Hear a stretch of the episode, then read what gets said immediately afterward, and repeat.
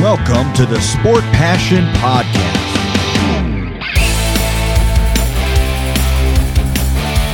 And here is your host, Lars Marendorf.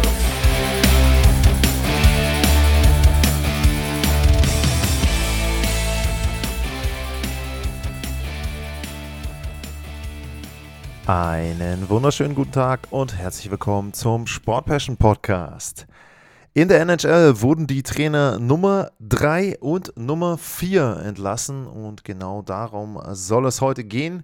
Craig Berube und DJ Smith sind nicht länger in St. Louis bzw. in Ottawa Cheftrainer und darüber möchte ich heute reden und ich habe euch dazu auch gleich bei Twitter ein paar Fragen gestellt, nämlich ganz genau zwei Fragen. Und meine allererste Frage, mit der fange ich einfach mal an.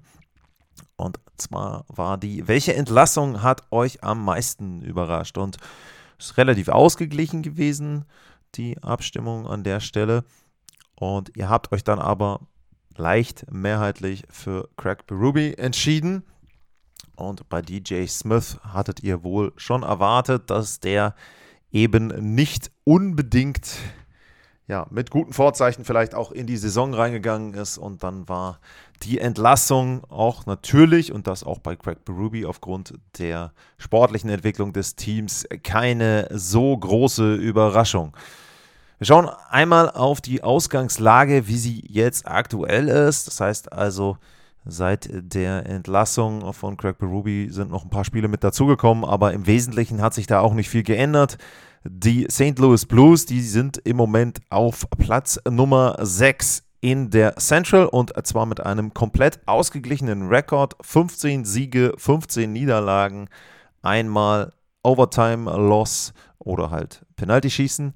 Das macht 31 Punkte und wenn ich jetzt mal auf die Übersicht gehe für die Wildcard, dann sind sie da drei Punkte in Rückstand zu den Arizona Coyotes, die aktuell den zweiten Wildcard-Platz in der Western Conference belegen. Ganz interessant, im Moment sind fünf Teams aus der Central in den Playoffs. Das hatte ich jetzt vor der Saison auch nicht so erwartet, aber gut, lassen wir das mal dahingestellt. St. Louis also im Moment außerhalb der Playoffs und die Entwicklung war eben dann auch am Ende abzusehen. Es waren dann letzten Endes vier Niederlagen hintereinander. Da waren auch Niederlagen mit dabei gegen Detroit. Es gab Niederlagen gegen die Chicago Blackhawks und gegen die Columbus Blue Jackets. Und da muss man schon sagen, dass das dann vielleicht auch schon die ersten oder die, die finalen Niederlagen waren und das Spiel gegen Detroit war dann eben nochmal eine Nummer oben drauf, aber gegen Columbus und Chicago Columbus vor allem auch in der aktuellen personellen Situation zu verlieren, das war dann das Ende. Gab danach zwei Siege, direkt mal der neue Trainereffekt. Und apropos neuer Trainer, der Nachfolger von Craig Berube, das ist Drew Bannister. Und Drew Bannister hat nicht so viel NHL-Erfahrung, sind 146 Spiele gewesen als Coach. Der hat diverse Ligen durch. Unter anderem hat er auch einige Jahre in Deutschland gespielt, in der DEL und auch in der zweiten Bundesliga in Nürnberg und in Kassel war er aktiv. Er war Coach des AHL-Teams San Antonio Rampage. Das war das Development-Team für die St. Louis Blues und 2020 wurden die Rampage verkauft und dann war er der Coach der Blues-Franchise in Springfield und er ersetzt eben jetzt dann ab dem 12. Dezember Craig Berube als Head Coach. Drew Bannister wird vielleicht dann in den kommenden Wochen ein Thema sein, aber erstmal ist natürlich Craig Berube ein Thema. Und zum einen muss man über den Coach sprechen, man muss aber ein bisschen auch über die Spieler sprechen. Und das ist natürlich auch ein Grund, warum er entlassen wurde, weil er vielleicht auch nicht mehr zu den Spielern passte. Und da gab es jetzt auch eine ganz besondere Situation, dass Jordan Cairo ausgebuht wurde von den eigenen Fans und da auch sehr deutlich seine Emotionen gezeigt hat in der eigenen Kabine. Er war da also nicht nur den Tränen nah, sondern die flossen da auch. Und man muss natürlich dazu sagen, die Jungs in der NHL, das sind schon harte Kerle, aber in dem Moment hat er dann eben viel Emotion gezeigt, was ich auch sympathisch fand. Und er war auch sehr, sehr offen. Ähm, er hat gesagt, er liebt es, in St. Louis zu spielen. Er spielt gerne in St. Louis und Und da tut das dann natürlich weh, wenn du dich mit dem Verein identifizierst. Aber ganz klar ist natürlich auch zum einen, er ist einer der beiden Topverdiener, zusammen mit Robert Thomas und Cairo hat dann eben auch gesagt in einem Interview, naja, Craig Berube ist jetzt nicht mehr mein Trainer und ähm, dann kann ich da auch nicht so viel zu sagen. Und ja, Craig Berube wurde entlassen, aber er bleibt für ewig der Coach, der die St. Louis Blues zum allerersten Stanley Cup in der Franchise-Geschichte geführt hat. Und das ist erstmal das, was an Historie bleibt. Aber warum wurde er entlassen bei den St. Louis Blues? Und natürlich ist einer der Gründe, dass sie nicht erfolgreich genug waren. Und wenn man da dann eben sich so ein bisschen ähm, das Big Picture anschaut, dann fällt natürlich zum einen auf das Powerplay. 10% Erfolgsquote sind unterirdisch. Die Washington Capitals, brauchen wir jetzt in der Sendung hier nicht drüber reden, sind aktuell letzter mit 9,8%, aber die 10% der Blues sind einfach grottenschlecht. Und das ist ein Wert, der ja, sich auch in anderen Statistiken so ein bisschen dann widerspiegelt, grottenschlecht, denn die St. Louis Blues sind zum Beispiel, was die Expected Goals betrifft, auf Rang 29. Also sie haben zwar gegen Chicago und Columbus verloren, die sind noch dahinter, aber nicht so wirklich weit weg. Und die St. Louis Blues sind da eben richtig schlecht, auch was die zu erwartenden Tore betrifft. Das heißt, das ist jetzt nicht nur, vor allem bei 5 gegen 5 ist das dann so, das ist jetzt nicht nur ein Problem, dass du sagst, naja, das Powerplay ist schlecht. Nein, auch bei 5 gegen 5 ist das Ganze ein Thema. Das heißt, St. Louis generiert einfach zu wenig Offensive. Natürlich ist da auch Jordan Cairo ein Thema.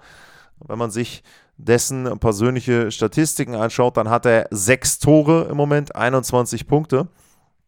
Und wenn man sich eben anschaut, was er in den äh, letzten Jahren geleistet hat, dann waren das schon andere Zahlen. Da hat er nämlich im letzten Jahr 37 Treffer aufgelegt und das war jetzt auch nicht die überragende Spielzeit der St. Louis Blues, aber da war Cairo eben mit nicht ganz einem Punkt pro Spiel, aber noch sehr gut unterwegs und im Moment ist er da eben in einer kleinen Krise. Das ist natürlich einer der Gründe. Dann sind es aber nicht nur die eigenen Tore, die St. Louis ein Problem bereiten, sondern auch die Defensive. Denn auch da ist man nicht viel besser als in der Offensive. 3,35 Gegentore pro Partie, das ist Rang 23 in der NHL. Also auch das ist nicht besonders gut. Und auch da, wenn man sich dann äh, anschaut, wie viel Torschüsse äh, sie denn zulassen, da sind sie auf Platz 25. Also das sind alles Werte, die nicht besonders gut sind. Bei der Torhüterposition, Jordan Binnington ist der erste von St. Louis, der auftaucht in der Übersicht auf Platz 28, was Goals saved above expected betrifft. Also auch da ist nicht viel los bei St. Louis. Und wenn man ganz ehrlich ist, stelle ich mir natürlich so ein bisschen auch die Frage, was war denn die Erwartungshaltung? Und dann kommen wir natürlich nicht nur zum Trainer, sondern wir kommen auch zum General Manager, zu Doug Armstrong. Und es ist natürlich so, dass Teams mit gewissen Erwartungen in die Saison reingehen. Und ich habe mir jetzt meine Vorschau nicht mehr angehört, aber ich würde jetzt sagen, so aus der Erinnerung raus, werde ich bei St. Louis nicht gesagt haben, dass das ein Titelkandidat ist. Da werde ich gesagt haben, dass die irgendwo in der Central Division in einem Mix mit drin sind, dass sie vielleicht, wenn es gut läuft, in Richtung Platz 3, wenn es, ja, eigentlich hätte ich gesagt, wahrscheinlich Platz 3 schielen könnten. Aber mehr ist da auch nicht drin. Und wenn man sich jetzt anschaut, wo sie im Moment stehen, dann stehen sie zwar auf 6, aber der Abstand eben zu Platz 3 ist jetzt auch nicht extrem groß zu den Winnipeg Jets. Vor allem ist der Abstand zu Platz 4 und Platz 5, also eben dann zu den Wildcard-Playoff-Plätzen, nicht so besonders groß. Aber man muss natürlich auch auf die Leistung reagieren. Nur den Kader, den Craig Berube zur Verfügung hat, oder beziehungsweise hatte, den hat ihm eben Doug Armstrong zur Verfügung gestellt und der hat den zusammengestellt. Und wenn man sich dann eben anschaut, was da auch in den letzten Jahren äh, passiert ist, dann war es natürlich so, dass eben auch Leistungsträger dort an der Stelle weggegangen sind, dass zum Beispiel ein Ryan O'Reilly weggegangen ist, dass Death Player weggegangen sind, wie Noel Achari, wenn man weiter zurückgeht, wenn man sich in den nordamerikanischen Podcasts umhört oder dann eben auch entsprechend die Artikel liest, dann wird da auch immer wieder als Anfang ja, des Endes der St. Louis Blues Alex Pietrangelo genannt, der dann eben den Vertrag nicht verlängert bekommen hat, sondern zu den Vegas Golden Knights gewandert ist und die sind mit ihm jetzt im vergangenen Sommer Stanley Cup Champion geworden. Also äh, Tory Krug zum Beispiel, der dann auch ja der Nachfolger ist, der war ja jetzt auch in Trades bzw. Trade-Gerüchten mit dabei. Das ist ja auch nicht ein Zeichen davon, dass man von so einem Spieler extrem überzeugt ist. Also insgesamt die Personalpolitik in St. Louis ist vielleicht so ein bisschen auch dann verfehlt und auch bei Craig Berube muss man ja insgesamt dann sagen, ja, er hatte die Saison, wo sie den Stanley Cup gewonnen haben, das war eine Wahnsinns-Märchengeschichte. Natürlich hast du da wie so häufig einen heißen Goalie gehabt. Das heißt, er hat extrem von Jordan Binnington profitiert. Er hat extrem davon profitiert, dass dieser Torhüter ihm dann eben dort viele Spiele auch gewonnen hat. Und in den Jahren danach, dann waren sie noch Erster in der Corona-Saison in der Central, haben da aber in der ersten Runde dann gegen die Vancouver Canucks verloren in der Bubble und dann war es das. Dann haben sie zweimal gegen Colorado verloren. Das eine war ein gnadenloser Sweep und im zweiten Jahr, gut, da muss man ihnen zugutehalten, da waren sie vielleicht das Team, was in der Stanley Cup-Saison Colorado so die meisten Probleme bereitet hat. Immerhin sechs Partien und wenn man sich daran erinnert, Spiel 6 endete mit einem Tor ganz, ganz kurz vor Schluss des Spiels. Also da war es jetzt auch nicht so, dass dann eben entsprechend die Colorado Avalanche sie da in der Runde an die Wand gespielt haben. Insgesamt muss ich schon sagen, dass mich dieser Trainerwechsel deutlich mehr überrascht hat als der von DJ Smith. Und zwar nicht so wie bei euch 50-50, sondern muss schon sagen, dass ich nicht erwartet hätte, dass Craig Berube entlassen wird und auch nicht zu so einem Zeitpunkt in der Saison, wo sie ja noch Chancen haben, die Playoffs zu erreichen. Aber auch das muss man sagen, Doug Armstrong ist dafür bekannt, dass er eine Meinung hat von seinem Team. Er hat eine Meinung davon, was auch möglich ist. Und jetzt gibt es für mich zum einen erstmal den Schluss, er ist der Meinung, dass dieses Team mehr leisten kann. So, das heißt, die St. Louis Blues sind der Meinung ihres General Managers nach ein Team, was nicht auf Platz 6 stehen sollte in der Central. Jetzt könnte man natürlich die Frage stellen, okay, wo sollen sie denn stehen, seiner Meinung nach?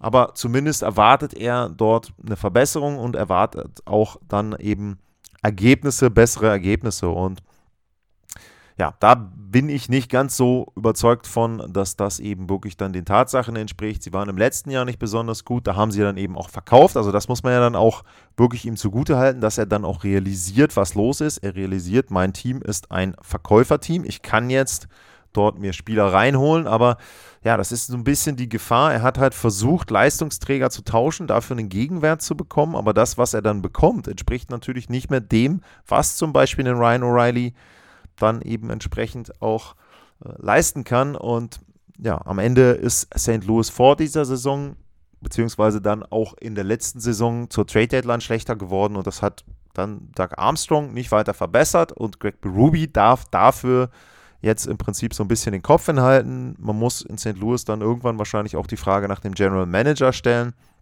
und dann eben schauen, ähm, was kann denn Doug Armstrong da jetzt auch noch machen, vielleicht dann auch im Sommer. Ich bin extrem gespannt, wie sich das entwickelt. Ich bin auch extrem gespannt, was denn zur Trade Deadline passiert, ob sie da dann auch wieder ein Verkäuferteam sind und entsprechend da handeln, aber ja, das warten wir mal ab. Das ist noch ein paar Monate hin. Und damit schwenken wir zu dem Team, was in dieser NHL-Saison, glaube ich, die meisten Schlagzeilen bisher gemacht hat. Und die waren in den allermeisten Fällen nicht sportlicher Natur. Es geht um die Ottawa Senators. Und die Ottawa Senators, die haben ihren Head Coach DJ Smith entlassen.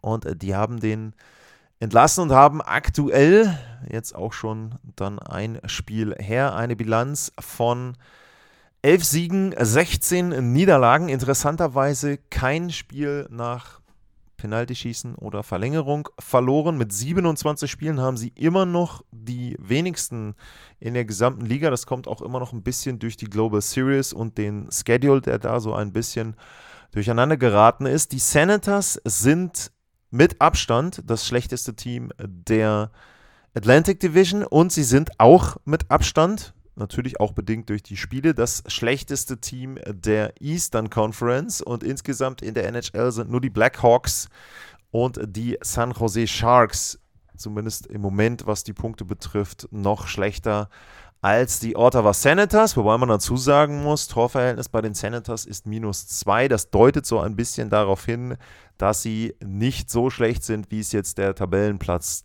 im Moment jedenfalls zeigt.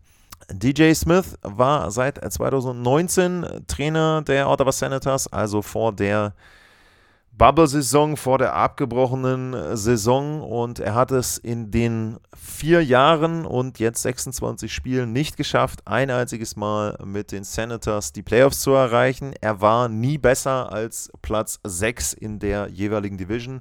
Es war dreimal die Atlantic und einmal diese North Division, die kanadische, die ja dann in der verkürzten zweiten oder kompletten Corona-Saison dann 2020, 2021 die Division war, in der die Senators gespielt haben.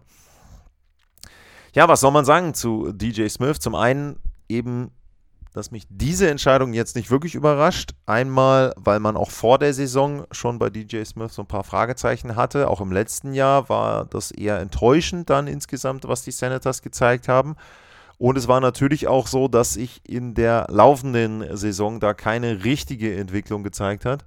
Wenn ich auf den äh, Schedule schaue, dann waren da eben diese beiden Partien der Global Series in Stockholm. Da konnte man vielleicht davon ausgehen, dass das so ein bisschen jetzt ja, ein Run war, den sie hatten. Sie kamen mit einem 4-1 gegen die Fl äh, Flames nach Schweden, haben dann da dieses 5-4 gehabt mit dem Superschluss dann durch das Tor von Stützle. Dann kam noch der Sieg eben gegen Minnesota im Penalty-Schießen und man dachte, okay, jetzt hier zwei erfolgreiche Spiele, so ein bisschen Teambonding. Der Rekord damals war 8-7-0, nicht besonders positiv, aber eben positiv. Dann folgten aber direkt erstmal drei Niederlagen, nochmal zwei Siege, Niederlage, Sieg und dann gab es eben zum Schluss unter DJ Smith auch vier Niederlagen in Folge, ähnlich wie bei Craig Ruby. Und dann gab es jetzt aber auch in der Nacht zu heute ein 3 zu 4 bei den Arizona Coyotes und dieses 3 zu 4 ist insoweit bemerkenswert, dass die Ottawa Senators ein super erstes Drittel hatten, 3-0 geführt haben. Also genau das, was du erwarten könntest, wenn du eben einen Trainerwechsel hast. Das Team reagiert, spielt ein sehr, sehr gutes erstes Drittel. Ja, und danach kam nicht viel. Unter anderem haben sie sich innerhalb von einer halben Minute im letzten Drittel dann das 2 und das 3-3 eingefangen und verlieren dann sogar noch in der regulären Spielzeit durch ein Tor von Michael Kesselring. Und damit ist auch der erste Abend verpatzt von Jacques Martin, der neue und dann vielleicht auch alte Head Coach der Ottawa Senators. Martin war von 1995 bis 2004 Cheftrainer schon einmal in Ottawa. Dabei hat das Team dreimal die damalige Northeast Division gewonnen und der größte Erfolg war in der Saison 02-03. Da ging es in die Conference Finals, damals dann den Devils unterlegen. Was man sagen muss, in allen kompletten Spielzeiten haben die Ottawa Senators die Playoffs erreicht, allerdings auch zweimal als erster der Division einen Sweep in der ersten Runde erlitten. Also auch das sind bemerkenswerte Statistiken, dass sie eben in den Jahren, wo sie vergleichsweise gut waren in der regulären Saison, dann zweimal ohne einen einzigen Erfolg in den Playoffs rausgeflogen sind. Ja, ganz interessant auch dabei, Martin wurde vor ein paar Wochen installiert als Senior Advisor und da konnte man natürlich so ein bisschen drüber nachdenken, okay, äh, es gibt ein neues Management, einen neuen Besitzer, Michael Antlauer habe ich auch schon in einigen Folgen drüber gesprochen bei den Ottawa Senators. Und es gibt eben dann auch einen neuen General Manager im Moment, Steve Stayos, ist ja die Frage, ob der das dann bleibt. Und ja, da wurde dann eben Jacques Martin geholt und da war vielleicht schon so ein bisschen zu erahnen, dass das eine Maßnahme sein könnte, so ein bisschen als Sicherheit dafür, falls es dann mit DJ Smith doch nicht funktioniert. Aber die Gründe, warum DJ Smith jetzt entlassen wurden, liegen natürlich nicht daran, dass man jemanden als Senior Advisor holt, sondern die sind zum einen sportlicher Natur. Ich habe es eben schon gesagt, sie sind im Moment Tabellenletzter in der Conference, Tabellenletzter in der Division, ich habe vorhin die Statistiken gebracht bei den Blues, Expected Goals Percentage ist nicht viel besser bei Ottawa, da sind die im Moment auf Platz Nummer 26. Ähm, man kann auch da so ein bisschen auf die Special Teams schauen, wenn ich da reinschaue. Powerplay ist auf Platz 20. Äh, das Penalty Killing, das ist auch nicht viel besser insgesamt gesehen. Das ist auf Platz 29. Also auch da schlechte Kombination aus Überzahl und Unterzahlspiel. Ich schaue mal auf die Standardwerte, was die Tore betrifft. Da sind sie immerhin bei der Offensive auf Platz 11. Also da ist Potenzial da. Sie haben eine gute Offensive. Aber dann äh, umgekehrt bei den Gegentoren sind sie auf Platz Nummer 26.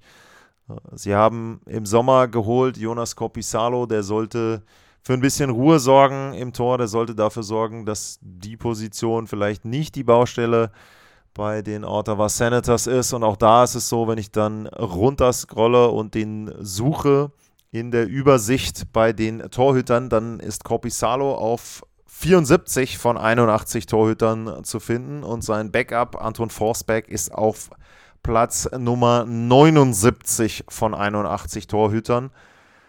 Und nur Antiranta und Stuart Skinner sind schlechter und die beiden sind ja schon durch den Waiver gegangen. Also da sieht man schon ein bisschen einzuordnen, wo letzten Endes dann die Leistungen der Ottawa Senators Goalies im Moment liegen. Ja, das ist natürlich ein sportlicher Punkt, da läuft es nicht, da ist nicht viel wo man positiv über die Ottawa Senators berichten könnte. Und zum anderen ist es dann natürlich so, dass auch die Fans mittlerweile sehr, sehr ungeduldig sind. Klar, es ist ein neues Konsortium, ein neuer Besitzer, neues Management, aber die Probleme sind identisch und die Fans haben dann auf Deutsch gesagt im Moment die Schnauze voll. Die wollen Playoffs sehen in Ottawa. Die wollen sehen, dass ihr Team endlich mal wieder die Playoffs erreicht. Zuletzt war das 2016, 17 der Fall. Damals ging es ganz, ganz weit. Da fehlte ein einziger Treffer zum Erreichen des Stanley Cup Finals. Damals hat aber auch noch Erik Karlsson bei den Ottawa Senators gespielt. Da gab es einen gewissen Mark Stone. Und das ist alles schon lange, lange Vergangenheit eben in der kanadischen Hauptstadt. Und die Fans erwarten jetzt einfach Leistung. Und DJ Smith ist dann natürlich derjenige, der als leichtestes Ziel, als leichtestes Opfer dann von den Fans auserkoren wurde und er wurde eben dann in Sprechchören, ja, da wurde gefordert, dass man ihn entlässt und irgendwo musst du dann als Management auch handeln. Natürlich sollten dir deine Fans nicht unbedingt vorgeben, wie du deinen Verein zu führen hast, aber es ist jetzt ja auch keine Entwicklung und nichts, was absolut überraschend kommt. Das heißt also, ja, die Senators versuchen auch so ein bisschen das Ruder noch rumzudrehen und äh, mit Martin da ja, ich glaube, erstmal viel, viel Stabilität äh, dort zu installieren, zu versuchen, die einfachen Dinge zu machen, zu versuchen, auch die Spieler ja, äh, in die Verantwortung zu nehmen. Er bekommt als Assistant Coach, auch das ist auf der einen Seite nicht komplett überraschend. Äh, Daniel Alfredson, der ist ja auch installiert worden, auch als jemand, der schon rund um das Team aktiv ist. Der war ja auch in Schweden sehr, sehr prominent. Und auch da hat man so ein bisschen vielleicht die Vermutung gehabt, nimmt er irgendwann eine größere Rolle ein? Es war jetzt tatsächlich so, dass er gefragt wurde in Arizona, wo die Senators gerade waren. Da hat er dann eben gesagt, ich muss jetzt erstmal kurz mit meiner Frau darüber reden, das Ganze abstimmen, weil eigentlich war nicht verabredet, dass ich jetzt irgendwie eine größere Rolle einnehme bei den Coyotes. Er ist auch normalerweise bei den Auswärtstrips äh, nicht mit dabei, war in, ähm, in Stockholm mit dabei, aber äh, ansonsten ist er eben dann eigentlich in Ottawa. Er war jetzt auch in Ottawa zum Beispiel mit Shane Pinto, der natürlich auch ein großer Teil dieser Geschichte ist, rund um die Ottawa Senators. Ganz klar, der fehlt natürlich auch irgendwo als Spieler. Dann eben auch einem DJ Smith, natürlich jetzt auch dem Nachfolger.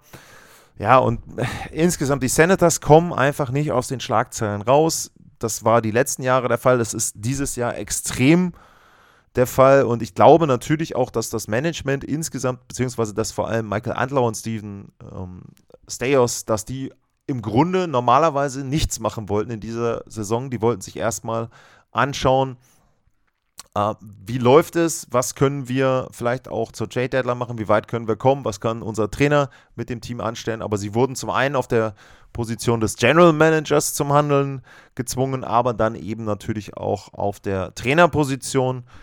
Und ja, das ist für mich eher eine logische Konsequenz dessen, was da auch über Jahre passiert ist, als das, was in St. Louis dann der Fall war, zumal sie ja eben auch den General Manager vorher bereits entlassen haben. Ja, das waren so ein bisschen zusammengefasst meine Einschätzungen. Jetzt habe ich euch ja noch eine zweite Frage gestellt äh, zu den beiden Trainern zum gesamten Themenkomplex. Ähm, und die Frage lautete, welches Team schafft mit neuem Trainer noch die Playoffs in der NHL? Und da habt ihr zur Hälfte euch dafür entschieden zu sagen, keines der beiden Teams. Vor allem bei Ottawa ist natürlich der Weg extrem weit. Ähm, wie gesagt, sie sind jetzt im Moment auf dem letzten Platz. Jetzt muss man natürlich da ein bisschen einordnen. Ich habe es gesagt, teilweise haben sie sechs Spiele weniger als die Mannschaften, die um sie herum liegen. Aber aktuell ist der Rückstand auf die zweite Wildcard-Position, auf die Tampa Bay Lightning.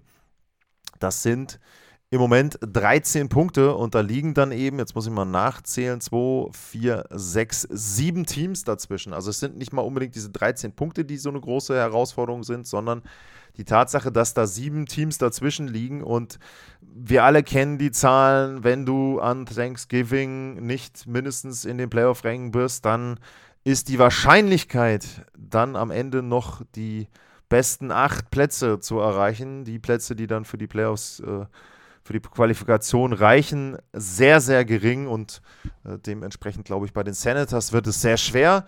Bei St. Louis kann ich mir schon vorstellen, dass sie irgendwie noch reinrutschen können dort in die Playoffs, aber auch da ist dann für mich eben die Frage, was ist da die Erwartungshaltung? Also wenn sie in die Playoffs reinrutschen und erwarten, sie haben wieder so einen magischen Lauf wie 2019, dann glaube ich da überhaupt nicht dran. Zum einen glaube ich nicht, dass Jordan Binnington das nochmal schaffen kann. Zum anderen ähm, ist das ja in den gesamten Jahren vorher in der NHL auch so in der Form nicht passiert.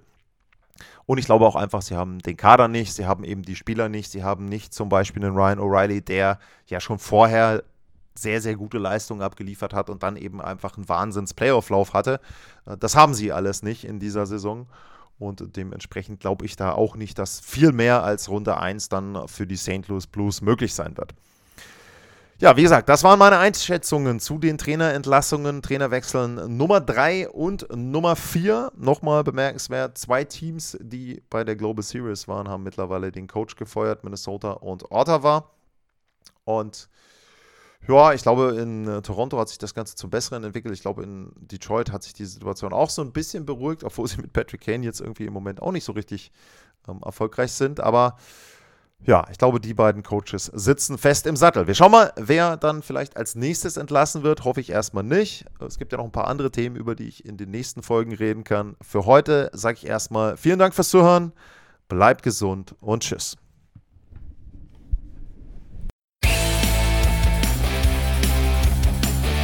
Sportliche Grüße. Das war's, euer Lars.